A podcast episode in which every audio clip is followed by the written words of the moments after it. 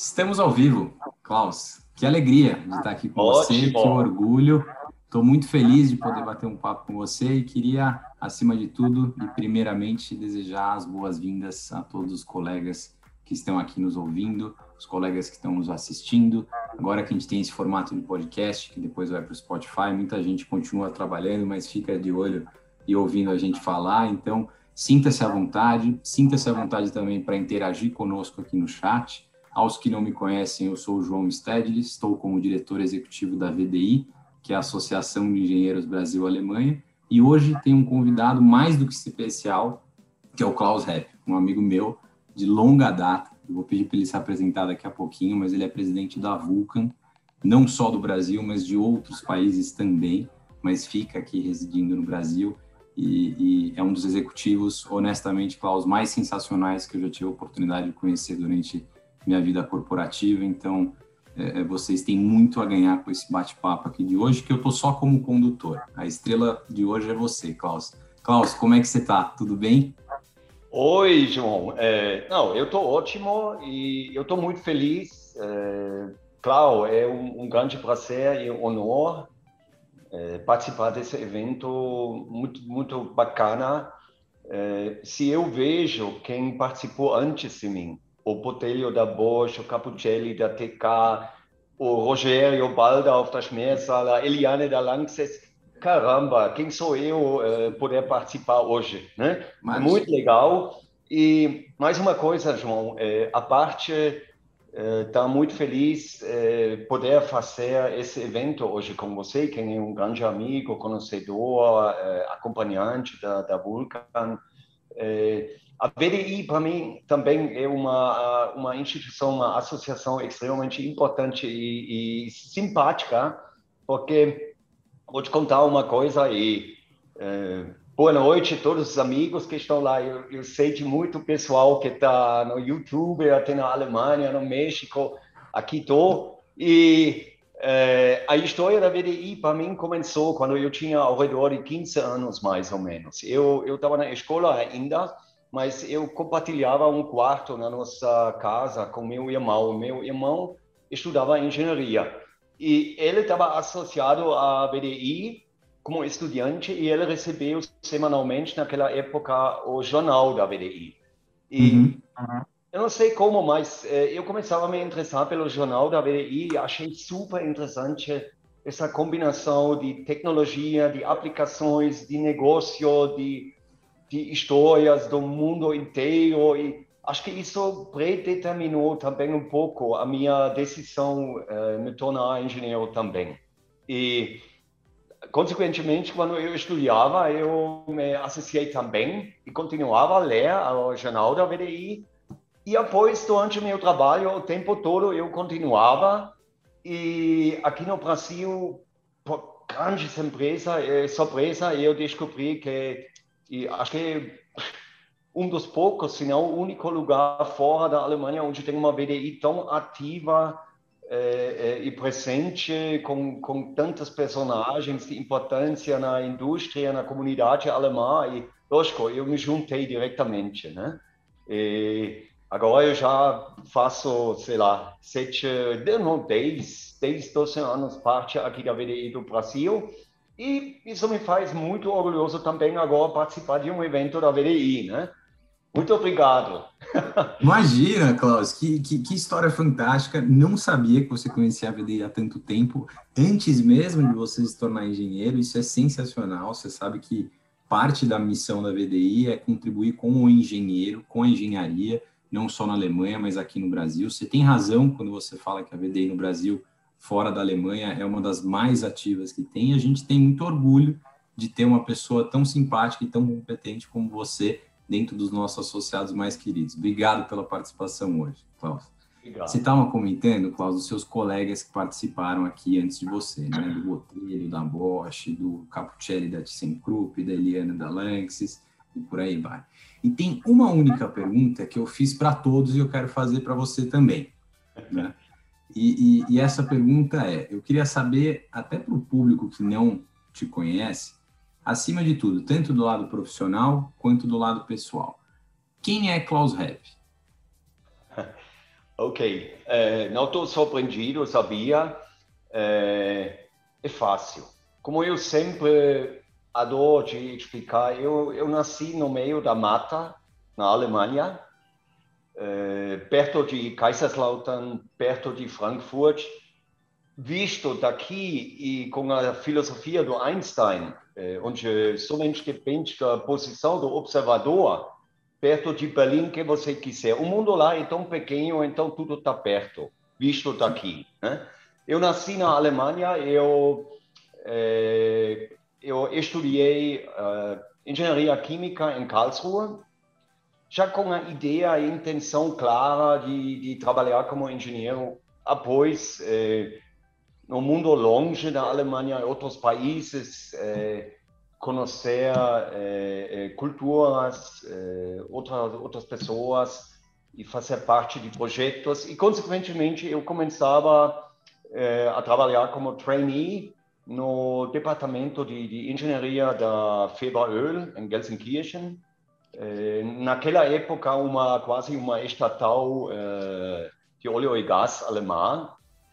Após dois anos lá, eu mudei para o grupo Henkel em Düsseldorf fiz parte da engenharia. A Henkel, naquela época, ninguém sabia. Ela tinha ao redor de 600 engenheiros, entre engenheiros civis, elétricos, eh, eh, de controle, eh, mecânicos, de processos, todo tipo de especialidades. E nós, dentro da engenharia da Henkel, planejamos e construímos e modificamos todas as instalações, todas as fábricas da, da própria Henkel no mundo inteiro. E isso foi fantástico porque eu começava a trabalhar como engenheiro de projetos eh, na fábrica em Düsseldorf, após em outros lugares mais perto. E depois já comecei a participar de projetos na Inglaterra, na França, na Itália, na Espanha.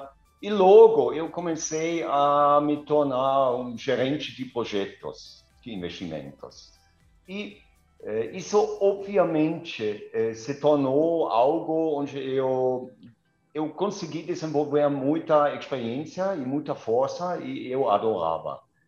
E aos poucos eu estava viajando o tempo todo na Europa toda, eh, dirigindo projetos, times, fazendo instalações, construções, alterações, reubicações.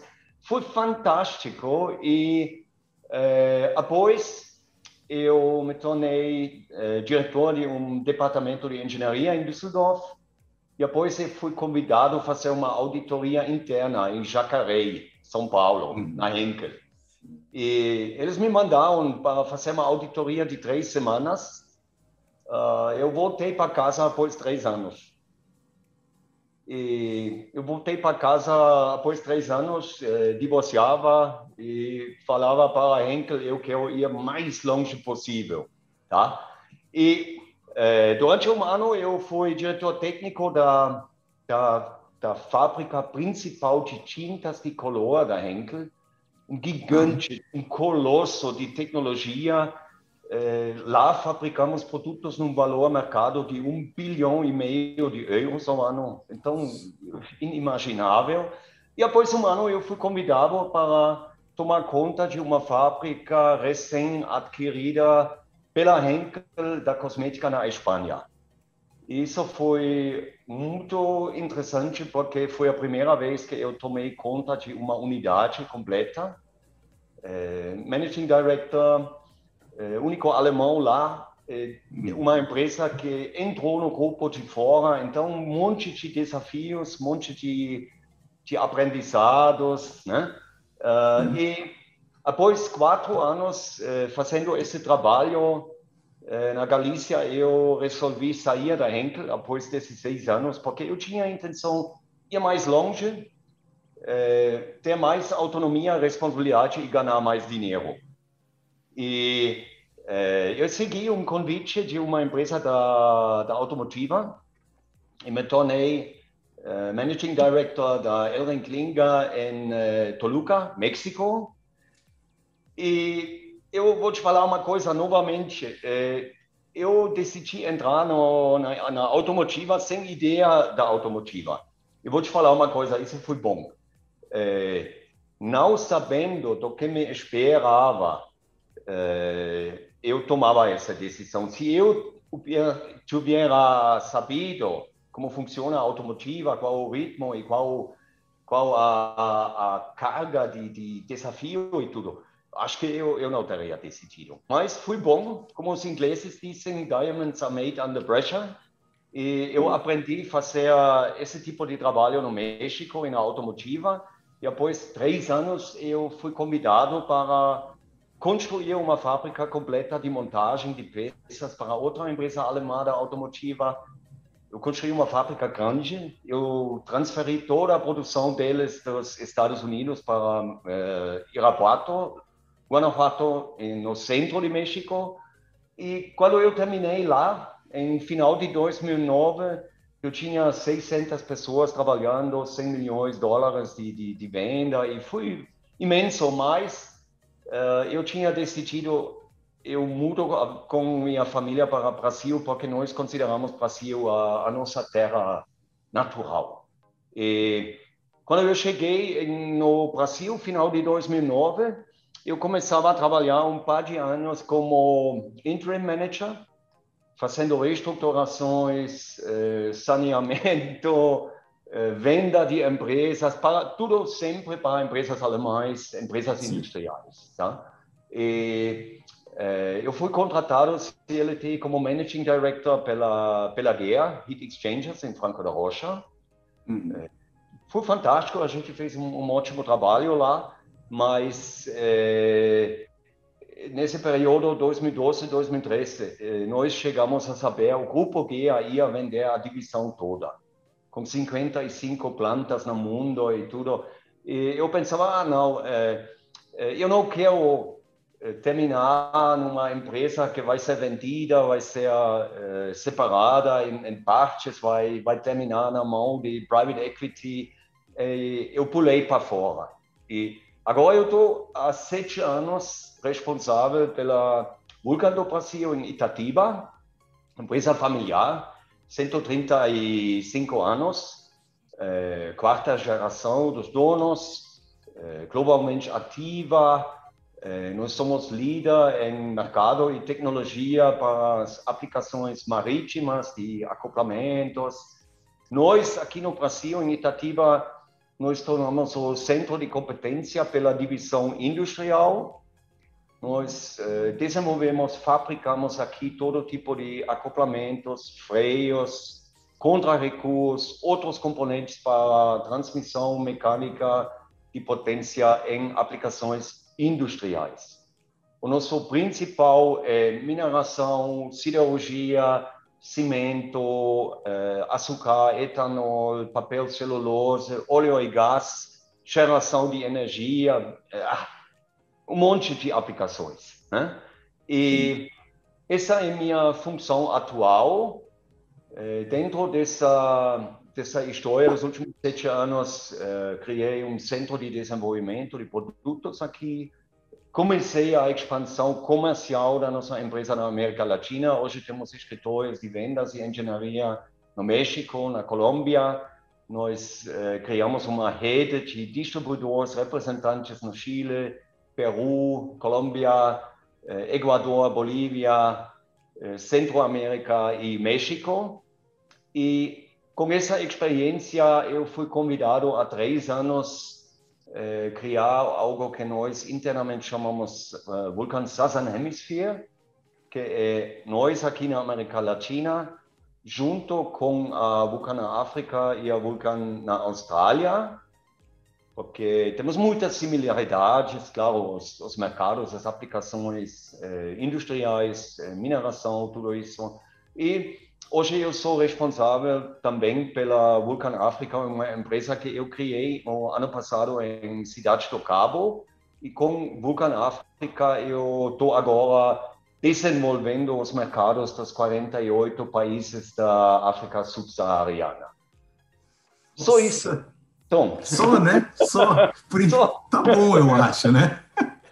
Cláudio, que, que, que, história fantástica, né? Que fábrica linda de, de Itatiba lá de, da Vulcan, já conheci, já fui algumas vezes, a gente já fez plant tour, já fizemos eventos, e, e, saber que vocês têm engenharia local é sensacional. Eu quero falar com você de engenharia, quero falar com você de indústria, quero falar com você de Brasil, mas antes de tudo isso, tem um pessoal te dando boa noite aqui, o, o Michel Dio, Walter Magenschab, Muramoto, Flávio Fisch, está todo mundo te mandando um abraço. A gente está bombando aqui no YouTube.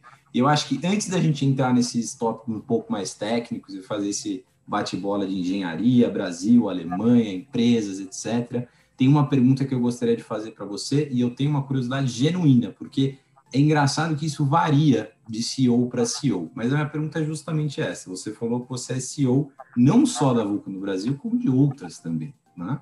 Então, o que, que é, Klaus, para você e como é também ser CEO? Bom, João, é, eu acho que, é, como você falou, é, todo CEO, dentro da situação e com as experiências dele, tem a explicação própria dele. E assim, fim das contas, tem que ser. Não tem uma, uma resposta padrão e, e esse é o CEO, todos que querem ser CEO tem que ser assim. Não existe. É, eu vou responder com uma, umas perguntas para você. Eu vejo muito, sempre, a analogia entre a atuação e a função e a responsabilidade do CEO e o técnico do time de futebol e o dirigente da orquestra. Imagina, eh, você tem um time sem técnico. Vai ganhar? Ah, pode ganhar, sim, mas é programado para ser um time vencedor? Acho que não. É Agora, é sustentável. o melhor técnico do mundo sem um time faz o quê? Nada. Agora, se monta um time com os 11 melhores goleiros do mundo. É um time bom? Acho que não. Bom, vamos montar um time forte na defesa. Vamos montar um time com 11 defensores. Possivelmente não vai, vai perder nenhum jogo, mas ganhar não vai. Né? Agora, o time com 11 atacantes, melhor? Acho que não. Então, qual a conclusão? A analogia no, no orquestra também. Você tem 60 músicos, entre eles 15 instrumentos diferentes. Imagina 60 músicos com o mesmo instrumento. É uma orquestra? Não. Música boa? Não.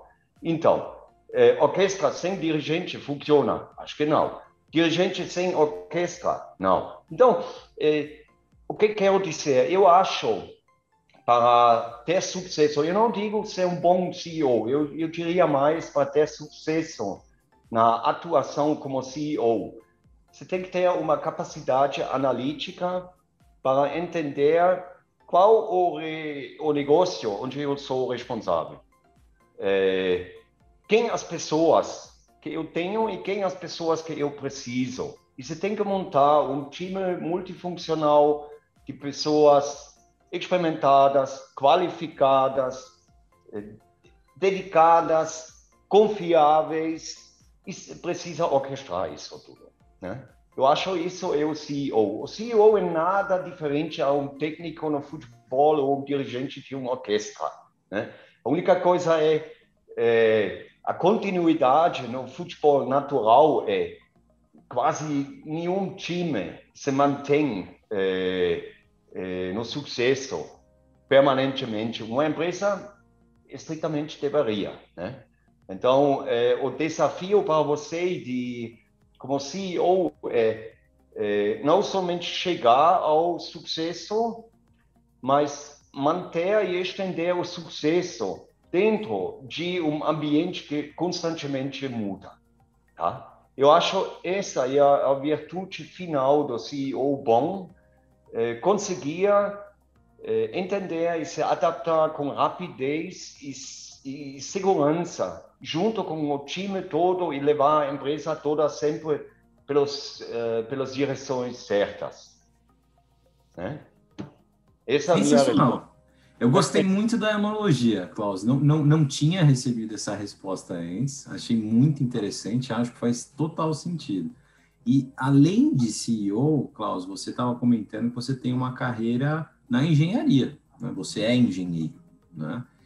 E, e, e, você sabe que aqui na VDI, que a gente obviamente comenta bastante em capacitação de engenheiros, em disseminar boas práticas na área de engenharia, em benchmarking com a Alemanha.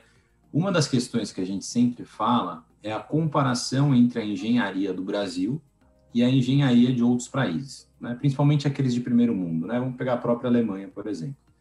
Eu queria um pouco da sua visão, Klaus, nesse sentido. A engenharia do Brasil, comparado a países de primeiro mundo, é melhor, é pior, é igual? Qual que é o nosso nível de engenharia que você percebe, Klaus? João, é, a minha experiência é, se refere aos tipos de indústria onde eu até hoje trabalhei.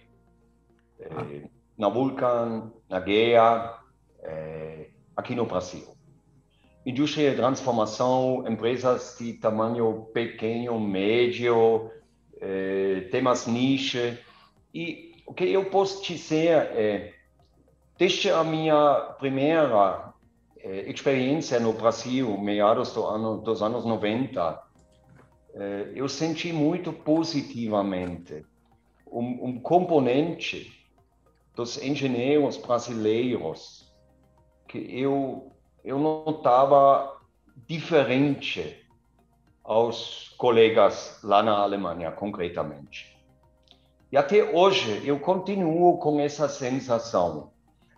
É, não falando da qualidade da, da faculdade, da, da experiência, da ensinança, da capacidade de aplicar os conhecimentos, somente a, a postura a abertura, a disponibilidade, a criatividade para deixar-se meter e levar para temas de trabalho até desafiantes é muito maior aqui.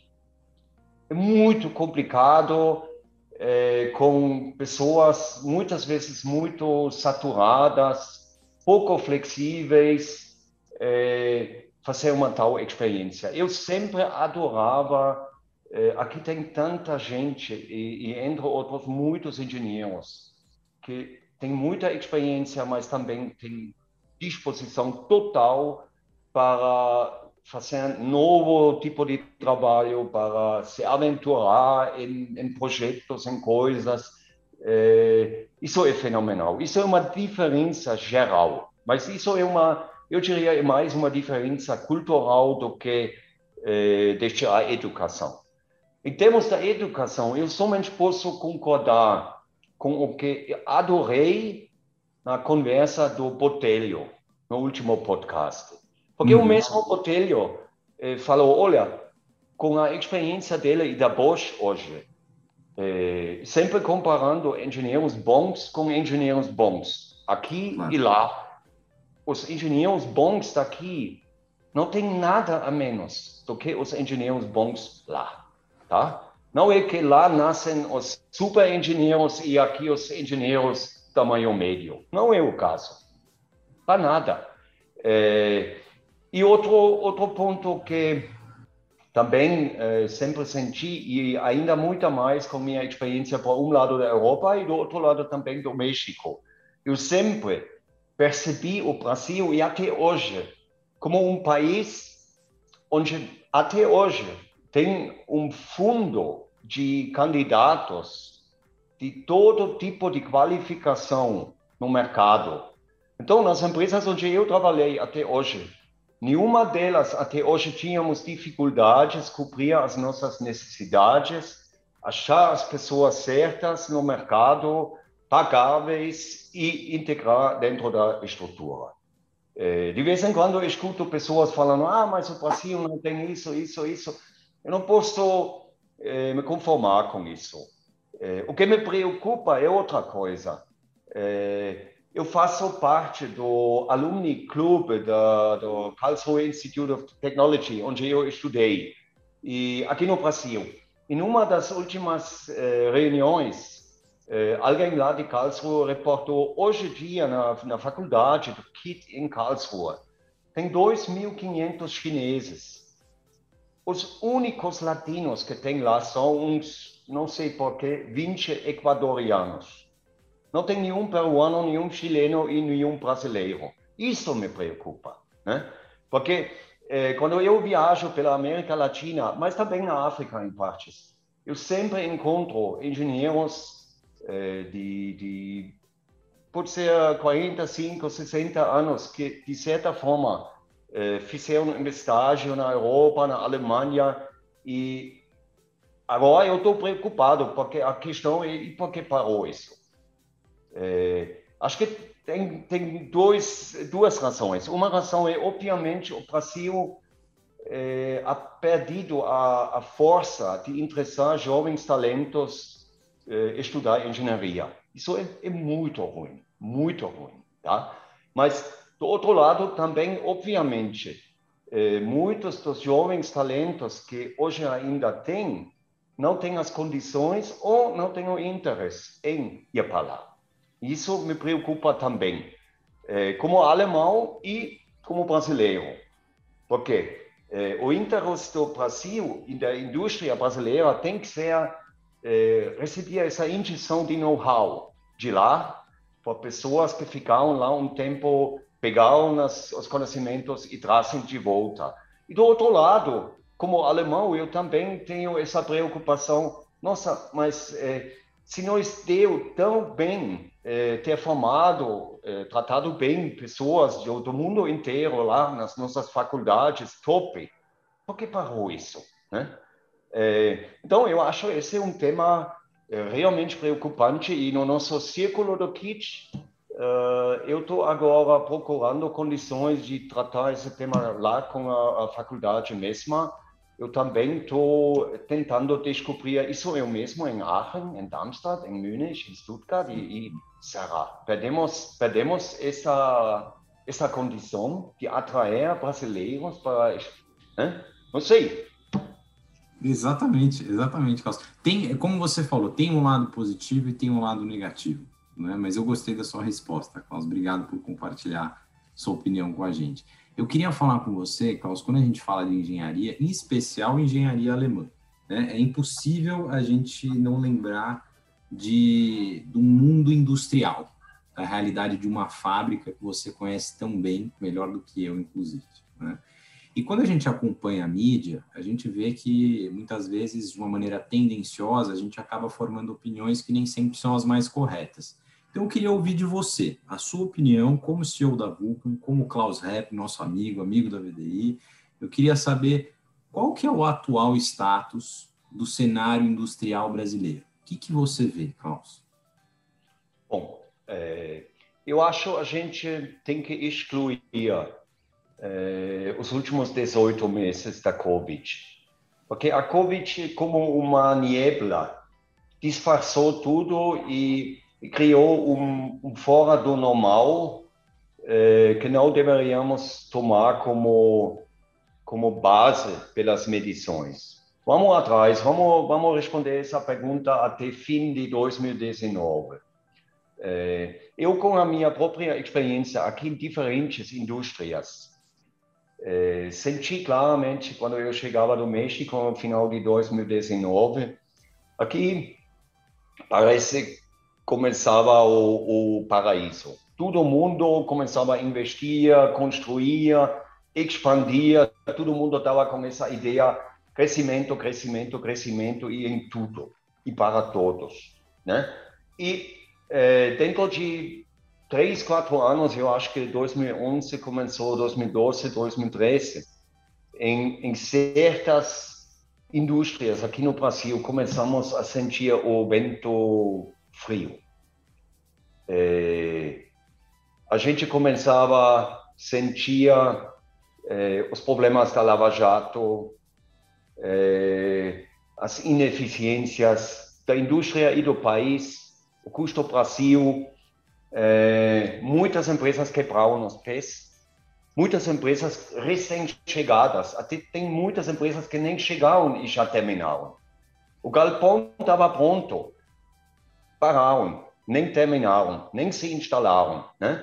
E eh, eu posso dizer da, da cadeia de fornecedores de óleo e gás quebrou tudo. Poucos sobreviveram. O negócio foi embora. vou te falar, nós como GEA, em, de 2010 até 2015, eu calculava naquela época, nós fornecemos equipamentos pelas grandes obras, grandes ruínas, como podemos hoje falar, de Swap e eh, do Comperge, de 500 milhões de reais. A grande maioria sem uso até hoje, sucata. Então, como funciona isso? Então, eh, eu acho eh, algumas indústrias, como a óleo e gás, e depois, em, em seguida, a de eh, eólica, eh, quebraram, muitas empresas, eh, francamente dito, fecharam, sumiram, não voltaram, e todo mundo que ficou e quem até dependia em partes desse negócio tinha que resolver um monte de tarefas de casa. E como eu estou bem com, com, conectado com muitos colegas e outras empresas tamanho médio, eh, da indústria alemã em especial, eu posso falar, nós mesmos, igual muitas outras empresas aqui, nacionais e internacionais, entendemos as lições e fizemos muita lição de casa. Nós arrumamos, nós fizemos lean, nós enxutamos, nós eficienciamos, nós reorganizamos e eh, grande parte dessas empresas se tornaram bastante eh, competitivas e até lucrativas novamente até final de 2019. E ainda com esse vento, para alguns como nós, favorável eh, da desvalorização da moeda, que facilitava de um dia para outro novamente eh, se meter nas exportações. Tá? Mas, eh, do outro lado, eu concordo também algo que gostei muito do Botelho. O Botelho fala, ok, nós todos sabemos estes números, né? Eh, 2010 ou 2005, não sei, a indústria de transformação tinha uma participação de 20% do PIB e hoje tem 11%. Então, tem um monte de gente que diz é, isso é a demonstra da desindustrialização do país. É, mas eu comparto a, a interpretação do Botelho. Eu não vejo nesse sentido estritamente negativo, porque eu acredito, é, em partes, faz parte de uma renovação. Negócios é, acabam e outros começam, tá? Eh, eu conheço isso da Alemanha também. Eh, nós, na Alemanha, tínhamos indústrias, tínhamos regiões altamente industrializadas que hoje já não tem e começaram outras. Né? Então, eu não vejo tão negativo enquanto o país conseguia eh, deixar as empresas que de forma de sucesso e competitivo hoje temos e fabricam continuar sem mais complicar ainda do que já faz. E, claro, nós todos agora há anos estamos na espera da, da, das reformas, da redução de custo Brasil, da, da facilidade maior pela logística, inbound, outbound, impostos, é, tudo, né? Tudo que tem que ser feito e que, infelizmente, neste momento também não vemos, né? É, mas é, eu não sou é, do partido do desespero, eu não vejo o fim do mundo nem o fim do Brasil. É, eu, eu penso mais, é, a gente tem que se confrontar com as situações dadas e, e temos que solucionar os problemas da melhor forma e estamos fazendo bem. Né? Se eu, eu responder por parte da Vulcan, eu posso reclamar o dia todo e com direito. Mas, do outro lado, eh, não adianta, e da forma como nós trabalhamos, nós focamos 100% no que se pode e fazemos. E, obviamente, está funcionando. Né? Então. É isso. Eu acho muito bacana a sua visão, Paulo. Acho que não tem sentido a gente ficar é, gastando energia, se estressando com coisas que não estão no nosso controle. Né? Então, é, é, acho que esse ciclo que você comentou dessa transformação, ela faz parte, novos modelos de negócio surgem o tempo todo. Claro que a gente tem uma missão de apoiar a indústria, aqui na BB a gente tem várias discussões nesse sentido, você participa, mas eu entendo que esse ciclo é natural também. Gostei da, da sua visão, Klaus. Agora, você estava comentando dessa conexão que você tem com diversos outros colegas no Brasil inteiro, no mundo inteiro, na África. E eu queria saber de você, Klaus, é, sobre um assunto específico que é extremamente em pauta já há mais de uma década, que são as redes sociais, né? as mídias digitais, o marketing digital, LinkedIn, Facebook, YouTube, por onde estamos agora, inclusive. Eu queria saber, Klaus, eu sempre vejo você é, muito ativo nessa parte digital, né? tanto do ponto de vista de você poder se conectar com seus colegas, quanto do ponto de vista corporativo, como, por exemplo, no LinkedIn. Né? Eu queria entender de você é, qual que é o nível de importância que você, Klaus, dá para essas mídias digitais e para os negócios hoje em dia. Adoro essa pergunta. Eu sei. a, minha favorita hoje. É, por quê? Porque eu acho, é, a gente tem uma coincidência de duas tendências nos últimos anos.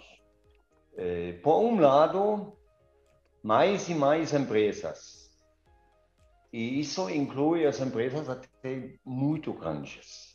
Estão chegando na conclusão, eh, pelo negócio de hoje e muito mais do futuro, eh, o foco único e total da empresa, isso inclui tudo.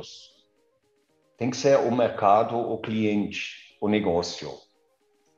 E eh, eu acho um gateway para isso se tornaram os meios sociais. Porque é, a facilidade para qualquer pessoa da empresa, o operador da máquina, é, o CEO, ou sei lá, todo mundo hoje, sem excusa, pode, bem feito de forma positiva, contribuir à boa imagem e a divulgação da filosofia da oferta da empresa. Então, eh, antigamente tínhamos o departamento do marketing uhum. eh, e das relações eh, públicas. Que, que piada, né? Relações públicas. Hoje, qualquer funcionário tem relações públicas. Se ele colocar uma foto dele no Instagram, isso é relações públicas pode ser a pior coisa do mundo, pode ser a melhor coisa do mundo. Né? Então, é, eu acho a questão já não é, é, é bom usar os meios sociais e todos tornássemos nos comunicadores e mensageiros. Eu acho isso é irreversível, isso já é um fato, né? É. É, eu tenho muito papo com pessoas é, lá na Alemanha que ainda têm um pouco uma filosofia diferente, né? Uhum. Eu falo, cara, eu tenho os CEOs dos meus clientes principais, são meus contatos. Eu tenho um turnover 1%, pode ser menos de 1% deles. Porque o cara me, me aceita como contato. Porque ele até deseja feliz aniversário. Então, é, eu acho isso. É, é, não é questão quem faz e quem não é mais questão quem já faz e quem ainda não. Né? Todo mundo vai fazer. Né? É, e nesse sentido, eu acho esse, porque você tem com todas essas atividades é, dois efeitos. Você tem o efeito para fora, as pessoas de fora, seus clientes potenciais novos clientes, concorrentes, fornecedores, prestadores, amigos, todo mundo vê que você faz. Né? É, isso é, eu acho bom. Do outro lado, só tem, e ainda mais com uma responsabilidade maior dentro da própria empresa, um efeito interno. Ah, o velho veste a camisa da empresa, é, eu estou na foto com ele, nós fizemos um dia de cinema que tem importância para ele, sabe? Isso levanta o, o estímulo eh, e o, o preço do, do, funcionário pela empresa. Né? Eh, as pessoas gostam. Uh, então, eu, para mim, já não é questão. É, é somente eh, uma questão quando os últimos que ainda não entenderam e praticam eh, vão entender e praticar. Né? Sim, sim, sim. É inevitável, vai chegar uma hora. Ah. Né, H2H, né? o famoso H2H, o, o negócio hoje é intra-humano. Nós todos It's pensamos... all about people. Exatamente. Sempre, sempre foi, falo, sempre será. Nós temos, é, no mês normal, com facilidade, 700, 800 pedidos. No mês. Uhum. Se o mês tiver 20 e tantos dias, isso dá até 40 pedidos por dia. Eu sempre falo para todo o meu pessoal, com minha experiência, quando um cliente coloca um pedido hoje, do lado do cliente, normalmente pelo menos três pessoas participam. Três pessoas participam dessa decisão em conjunto deles. Vamos comprar da Vulcan. Então, você precisa três fãs lá, que por bons argumentos e razões, mas também suportado por, pela boa imagem e até a simpatia pela empresa, tomam esta decisão, né? Sim, sim.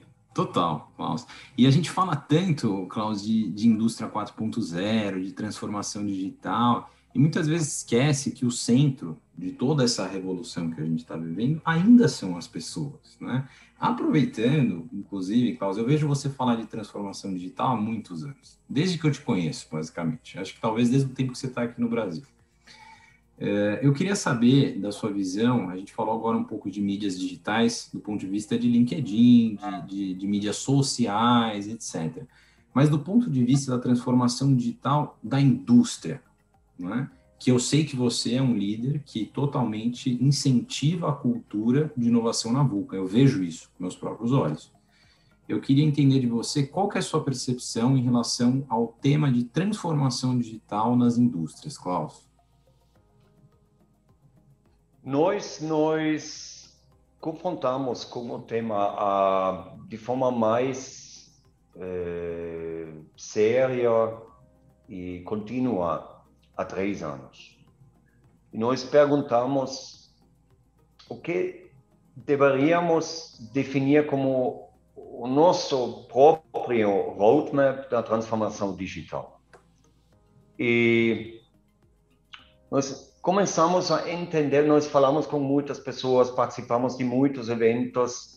Eh, eu, eu quero somente agora mencionar três pessoas-chave para mim e para nós, como empresas aqui no Brasil, que realmente eh, estão eh, dando um input eh, extremamente importante, não só para nós, para, para toda a indústria que, que se interessa.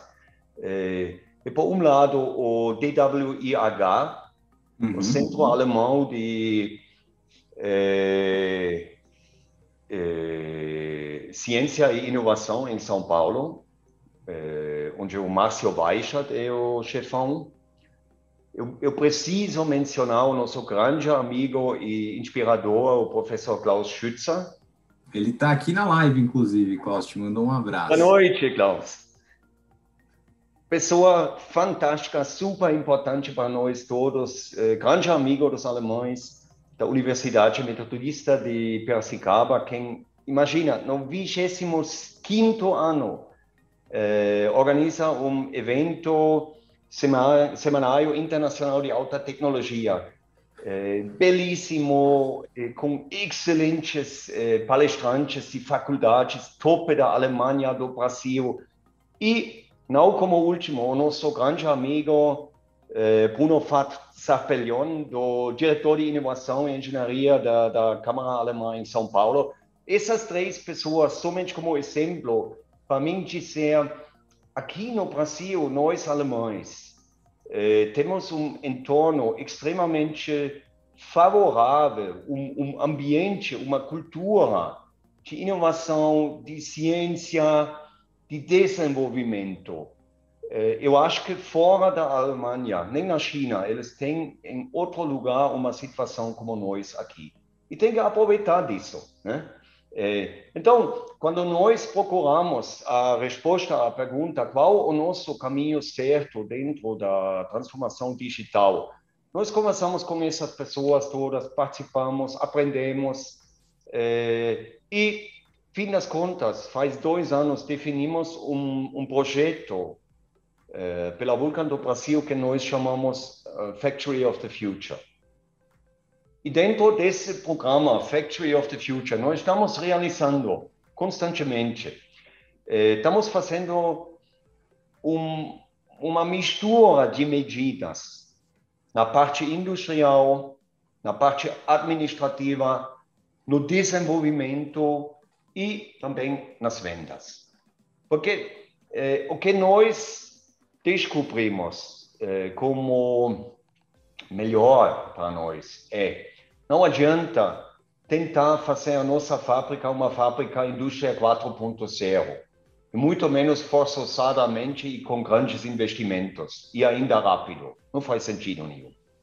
O que nós descobrimos, ao contrário, é e estamos fazendo é nós queremos de uma forma evolutiva, é, sustentável em todas as áreas da empresa é, começar a digitalizar, digitizar processos, otimizar processos e é, encontrar-nos em muitos processos dentro da própria empresa é, pela comunicação de sistemas com sistemas.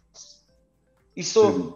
como nós vemos e, e, como nós já experimentamos até agora, é, é vai é, reduzir um monte de, como Toyota vê, trabalho lixo, perda de tempo, de recursos, mau gasto, mas, na minha filosofia, é, não com o objetivo de reduzir é, personal, recursos, força, não, para redirecionar tudo que ganhamos de, de capacidade humana, intelectual, para temas de mais alto valor pela empresa. Tá? Nós, nós, estamos todos cheios com a cabeça de projetos, de ideias, é, é fantástico. Né? Eu já trabalhei em empresas onde até eu não tenho mais tinha mais ideia que podemos fazer, né? Aqui na Vulcan, caramba, é, eu podia começar novos projetos todo santo dia, né? Mas não posso porque a gente tem que manter tudo funcionando, controlado e também temos recursos limitados, né? Claro. Mas a Vulcan é um vulcano de ideia, criatividade, né? É um fato. Que legal, que legal, Klaus. E, e todo, todo esse assunto de transformação digital, a gente estava comentando aqui no backstage antes do pessoal chegar, desse seu nível de interação que você tem com diversos tipos de entidades diferentes, né? Startups, faculdades, associações e por aí vai. É, a conclusão que a gente chegou é que a gente vive numa era colaborativa em que esse tipo de parceria é essencial para o funcionamento de uma empresa, de uma parte institucional bem, bem colocada no mercado. E eu queria que você falasse para mim um pouco nesse sentido. Assim, qual que é a importância dessa era colaborativa que a gente vive, da participação é, em associações, ao mesmo tempo o contato com startups, as redes sociais que você comentou, é, todo esse universo, Klaus, qual que é a importância disso tudo? Eu, eu gosto, gostaria de mencionar de início uma experiência que, é, no sentido amplo, tem muito a ver com isso. Naquela época, quando eu fiz parte daquela engenharia grupo Henkel na Alemanha, 600 uhum. pessoas, todas disciplinas, fazendo tudo. Qual foi a, a razão de uma empresa de engenharia desse tamanho dentro de uma empresa de bens de consumo? A única razão foi, naquela época ainda houve pessoas que pensavam, nós estamos trabalhando em temas de know-how único que, que não podemos delegar, que não podemos no público não podemos subcontratar porque é tudo próprio, sigiloso e know-how. E como a niebla, uma manhã, todo mundo chegou à conclusão isso tudo lixo. É, a tecnologia para fabricar pasta dental é know-how segredo da Henkel. As máquinas são somente para Henkel. besteira. É, sabonete, é. Então, é, de um dia para outro, é, chegamos à conclusão, não, isso tudo não faz sentido, nem precisamos. E estou me referindo a essa experiência hoje, no sentido, o nosso tempo, para mim, é um tempo caracterizado pelo câmbio contínuo extremamente rápido. Você Sim. se levanta, se, se liga ao computador, se olha coisas e pá, pá, pá, pá, pá. É, todo mundo, o, o, mundo, todo, todo dia o mundo muda e na tecnologia e descobertas e sei lá. Então, é, eu teria uma empresa e muito menos uma empresa relativamente pequena, uhum.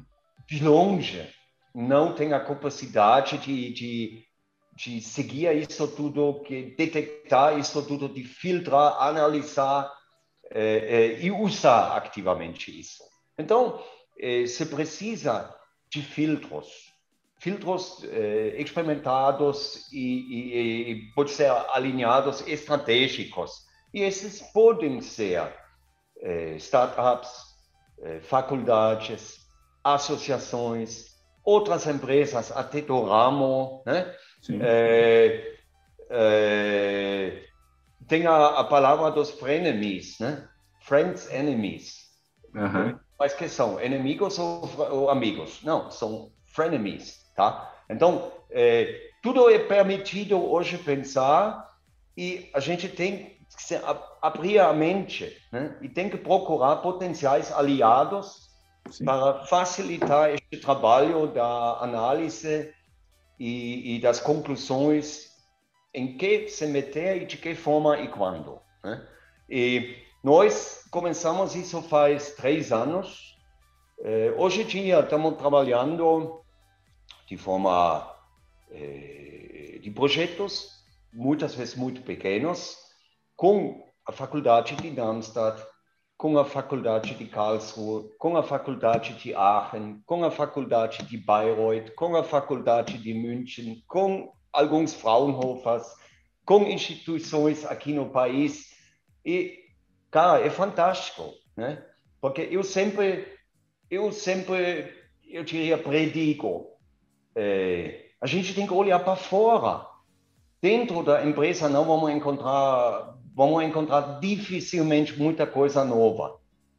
Porque o que tem dentro já conhecemos, já sabemos. É. Né? Então o novo está fora, então temos que olhar para fora e para olhar para fora você precisa de canais, é, conexões, contatos, é, capture, ideias, né? inspiração. Isso é muito importante e é, isso não pode ser como no passado. Ah, nós temos um innovation manager, uma cabeça. Ah, que lixo. Não.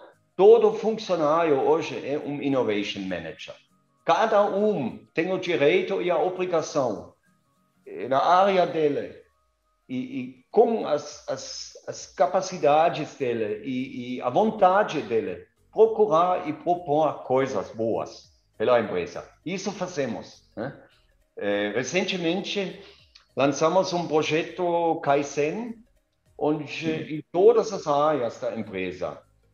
Chamamos todos os funcionários e as lideranças da área juntamente com todo o pessoal da área tá questionando tudo que eles têm. Instalações processos procedimentos eh, e a gente está tentando descobrir juntamente com todos que trabalham lá o que podemos fazer melhor é, para ter o, o, trabalho mais fácil, a qualidade melhor, é, eficiência maior, custo menor, tudo isso, né? É fantástico. E eu diria, é, hoje em dia, pelo menos nós da Vulcan, com os nossos funcionários, é, encontramos uma disposição e uma, uma vontade de colaboração de todos. É fantástico, né? É, quando no passado pensamos, ah, mas alguns eh, funcionários nem querem saber, eh, para esse tipo de trabalho não pagamos eles e sei lá. Não, eh, eu acho todo funcionário é criativo, é uma pessoa inteligente, tem como contribuir e, ainda mais, eh, se sente valorizado e respeitado e animado participar ativamente. Né? Se ele trabalha no, no lugar, por que não perguntar ele? Ele é a primeira pessoa que tem que perguntar. Né? Então, é, é isso. E nada melhor com todas essas experiências e todos esses projetos, é, ter um papo constantemente com outros que fazem coisas similares e outras, porque é, a gente aprende um do outro, né? É, é, super interessante, super importante. Eu sempre, como alemão aqui e ainda mais no Brasil, com tantas empresas alemãs, se eu sou, eu moro aqui em Vinhedo, se eu saio da casa, alemães, alemães, alemães, alemães, né? É então, é, se nós não aproveitamos dessa oportunidade excelente de trocar as experiências, bater o papo, ajudar um ao outro, caramba, é, é um potencial imenso, né? E eu, eu acho fantástico. Isso é uma vantagem aqui dos alemães do Brasil, né? Porque boa, em muitos boa. outros países não tem essa facilidade e essa infraestrutura, tá? É, é verdade, é verdade. Sensacional. Klaus, Klaus, eu tenho uma notícia ruim. A gente só tem mais três minutos. Só mais três minutinhos. E, e Klaus, passou tão mas, rápido. Mas, gente... isso não é uma Diga. notícia ruim. Não? Porque se você falar, a gente só tem mais três minutos, isso significa, em quatro minutos, posso ir à geladeira e abrir uma garrafa de cerveja Weiss. Vou. boa, Klaus, boa, boa. Isso, isso é legal. E depois você me manda uma foto por WhatsApp. Klaus, deixa eu te fazer a última pergunta de todas. A gente falou aqui, a gente bateu um papo sobre tudo. Né? A, gente, a, gente, falou de engenharia, a gente falou muito do ser humano. Né? A gente teve, acho que o lema dessa conversa, aquela frase que a gente estava falando de It's all about people, é, é muito verdadeiro. Né? Essa sua liderança top-down e, e, que incentiva a inovação, que incentiva as pessoas a participarem, mostra que você tem um relacionamento muito bom com seus funcionários, com os funcionários da Vulcan dá para entender que são todos pares, são colegas, não tem essa de, de, de, nível hierárquico de uma maneira ruim, é uma coisa agradável. A gente falou de indústria, de engenharia. Então, eu queria, para a gente encerrar com chave de ouro, Klaus, entender o que, que te movimenta, o que, que te move, o que, que é, qual que é a sua causa, qual que é o seu propósito, Klaus? Hum, é, eu acho é um pouco é, durante muitos anos da minha carreira profissional. O que me motivou foi aprender mais, entender melhor, eh, crescer, ganhar mais dinheiro, ter mais autonomia, eh, experimentar novas coisas, sim? E há um par de anos eu estou nessa onde eu digo, não, sabe que eu não sou quem, quem sabe tudo, mas eu sei bastante.